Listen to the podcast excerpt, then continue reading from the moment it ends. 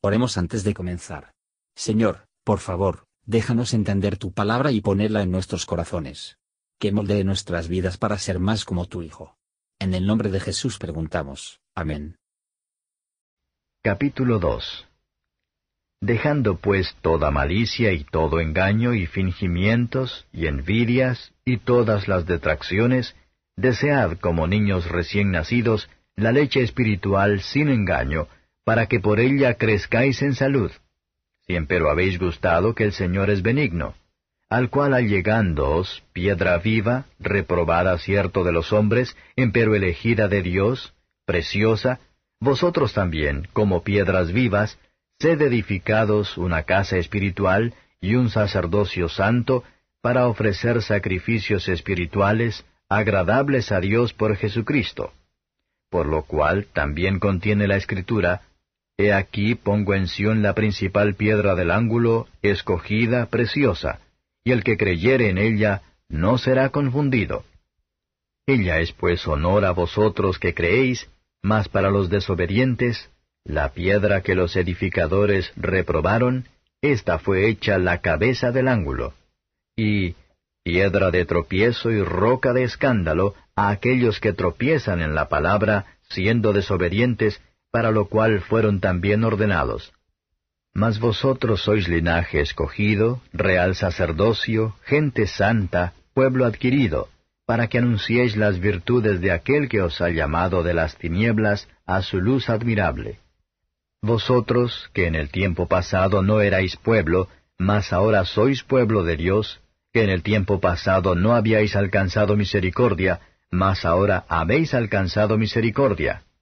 Amados, yo os ruego como a extranjeros y peregrinos, os abstengáis de los deseos carnales que batallan contra el alma, teniendo vuestra conversación honesta entre los gentiles, para que, en lo que ellos murmuran de vosotros como de malhechores, glorifiquen a Dios en el día de la visitación, estimándoos por las buenas obras. Sed pues sujetos a toda ordenación humana por respeto a Dios, ya sea al rey como a superior, ya a los gobernadores como de él enviados para venganza de los malhechores y para loor de los que hacen bien. Porque esta es la voluntad de Dios, que haciendo bien hagáis callar la ignorancia de los hombres vanos, como libres y no como teniendo la libertad por cobertura de malicia, sino como siervos de Dios. Honrad a todos, amad la fraternidad, temed a Dios, honrad al Rey. Siervos, Sed sujetos con todo temor a vuestros amos, no solamente a los buenos y humanos, sino también a los rigurosos. Porque esto es agradable si alguno a causa de la conciencia delante de Dios sufre molestias padeciendo injustamente. Porque, ¿qué gloria es si pecando vosotros sois abofeteados y lo sufrís? Mas si haciendo bien sois afligidos y lo sufrís, esto ciertamente es agradable delante de Dios porque para esto sois llamados, pues que también Cristo padeció por nosotros, dejándonos ejemplo para que vosotros sigáis sus pisadas, el cual no hizo pecado, ni fue hallado engaño en su boca, quien cuando le maldecían no retornaba maldición, cuando padecía no amenazaba, sino remitía la causa al que juzga justamente, el cual mismo llevó nuestros pecados en su cuerpo sobre el madero, para que nosotros, siendo muertos a los pecados, vivamos a la justicia, por la herida del cual habéis sido sanados. Porque vosotros erais como ovejas descarriadas, mas ahora habéis vuelto al pastor y obispo de vuestras almas. Comentario de Mateo Henry I Pedro capítulo 2. Versos 1 a 10. Hablar mal es un signo de malicia y astucia en el corazón, y obstaculiza nuestro aprovechamiento por la palabra de Dios. Una nueva vida necesita alimentos adecuados. Los bebés desean la leche, y hacer los mejores esfuerzos para que los que son capaces de hacer, tal debe ser deseos de un cristiano después de la palabra de Dios. Nuestro Señor Jesucristo es muy misericordioso con nosotros miserables pecadores, y Él tiene la plenitud de la gracia. Pero incluso el mejor de los siervos de Dios, en esta vida, tienen solo una muestra de los consuelos de Dios. Cristo es llamado una piedra, para enseñar a sus siervos que Él es su protección y seguridad la base sobre la que se asientan. Él es preciosa la excelencia de su naturaleza, la dignidad de su cargo, y la gloria de sus servicios. Todos los verdaderos creyentes son un sacerdocio santo, sagrado a Dios, útil a los demás, dotado de dones celestiales y gracias. Pero los sacrificios más espirituales de lo mejor en la oración y la alabanza no son aceptables, excepto a través de Jesucristo. Cristo es la principal piedra del ángulo, que une a todo el número de creyentes en un único templo eterno, y lleva el peso de toda la estructura. Elegido, o elegido, para una fundación que es eterna. Prefeus comparar más allá, por todo lo que puede dar pena. Para ser construido en medio de Cristo, creer en Él, pero en esto muchos se engañan, porque no saben lo que es, ni la necesidad de la misma, para participar de la salvación que se ha forjado. Aunque el marco del mundo se cae a pedazos, que el hombre que está construido sobre este fundamento puede escuchar sin miedo. Él no será avergonzado. El alma creyente se apresura a Cristo, pero nunca encuentra causa para acelerar de Él. Todos los verdaderos cristianos son linaje escogido, hacen que una familia, un pueblo distinto del mundo, de otro espíritu, el principio y la práctica, que nunca podría ser, si es que no fueron escogidos en Cristo para ser tal, y santificados por su espíritu.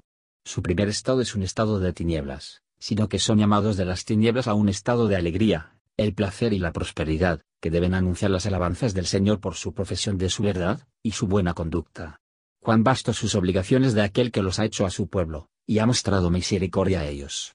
No tener esta misericordia es un estado goful, si alguien tiene todos los goces mundanos. Y no hay nada que funcione tan amablemente arrepentimiento, como los pensamientos correctos de la misericordia y el amor de Dios. No nos atrevemos a los abusos y afrontar la libre gracia de Dios, si nos referimos a ser salvado por Él, sino que todos los que se encontraría entre los candidatos que obtengan la misericordia, andáis como su pueblo. Versos 11 y 12. Incluso el mejor de los hombres, el linaje escogido, el pueblo de Dios, deben ser exhortados a evitar los peores pecados. Y los deseos carnales son más destructivos para el alma del hombre. Es un juicio y haya que renunciar a ellos. Hay un día de la visitación que viene, en la que Dios puede llamar al arrepentimiento por su palabra y su gracia, entonces muchos serán glorificar a Dios, y la vida santa de su pueblo se han promovido el cambio feliz. Versos 13 a 17. Una conversación cristiano debe ser honesto, que no puede ser, si no hay una descarga justo y cuidadoso de todos los derechos relativos, aquí el apóstol trata de los mismos con claridad. Respecto a esos derechos es la voluntad de Dios, por lo tanto, el deber del cristiano, y la manera de silenciar a las calumnias de base de los hombres ignorantes y necios. Los cristianos deben esforzarse, en todas las relaciones, a comportarse correctamente, que no hacen su libertad una capa cobertura de algún crimen, o para el abandono del deber, pero deben recordar que son siervos de Dios, versos 18 a 25. Servos en esos días por lo general eran esclavos, y tenía maestros paganos, que a menudo los utilizan cruelmente. Sin embargo, el apóstol los dirige a estar sujeto a los maestros colocados sobre ellos por la providencia, con el temor a la deshonra ni ofender a Dios. Y no solo a los que satisfecho con el servicio razonable, pero a la grave y a aquellos enojados sin causa. La mala conducta pecaminosa de una relación, no justifica un comportamiento pecaminoso en el otro, el sirviente está obligado a cumplir con su deber, aunque el maestro puede ser perversa pecaminosamente y perversa. Pero los maestros deben ser manso y humilde de sus siervos e inferiores. ¿Qué gloria o distinción podría ser, para los cristianos profesaban ser paciente cuando se corrige por sus faltas? Pero si cuando se portaban bien fueron maltratados por los maestros paganos orgullosas y apasionadas, pero llevaban sin quejas malhumoradas, o propósitos de venganza, y perseveraron en su deber, esto sería aceptable a Dios como un efecto distintivo de su gracia, sería recompensado por él. La muerte de Cristo fue diseñado no solo para un ejemplo de paciencia en los sufrimientos, pero Él llevó nuestros pecados, Él llevó el castigo de ellos, y la justicia divina por lo tanto satisfecho. En esto los lleva lejos de nosotros. Los frutos de los sufrimientos de Cristo son la muerte del pecado, y una nueva vida santa de la justicia, tanto para los que tenemos un ejemplo, y los motivos de gran alcance, y la capacidad para llevar a cabo también, de la muerte y resurrección de Cristo. Y nuestra justificación, Cristo fue magullado y crucificado como sacrificio por nuestros pecados, y por su llaga las enfermedades de nuestra alma se curan. Este es el pecado del hombre, él va por mal camino, es su propio acto. Su miseria, se extravía del pasto, del pastor y del rebaño, y así se expone a peligros sin número. Aquí está la recuperación de la conversión, que ahora se devuelven como el efecto de la gracia divina. Este retorno es, de todos sus errores y andanzas, a Cristo. Los pecadores, antes de su conversión, siempre van por mal camino, su vida es un error continuo. Gracias por escuchar y si te gustó esto, suscríbete y considera darle me gusta a mi página de Facebook y únete a mi grupo Jesús Answers Prayer.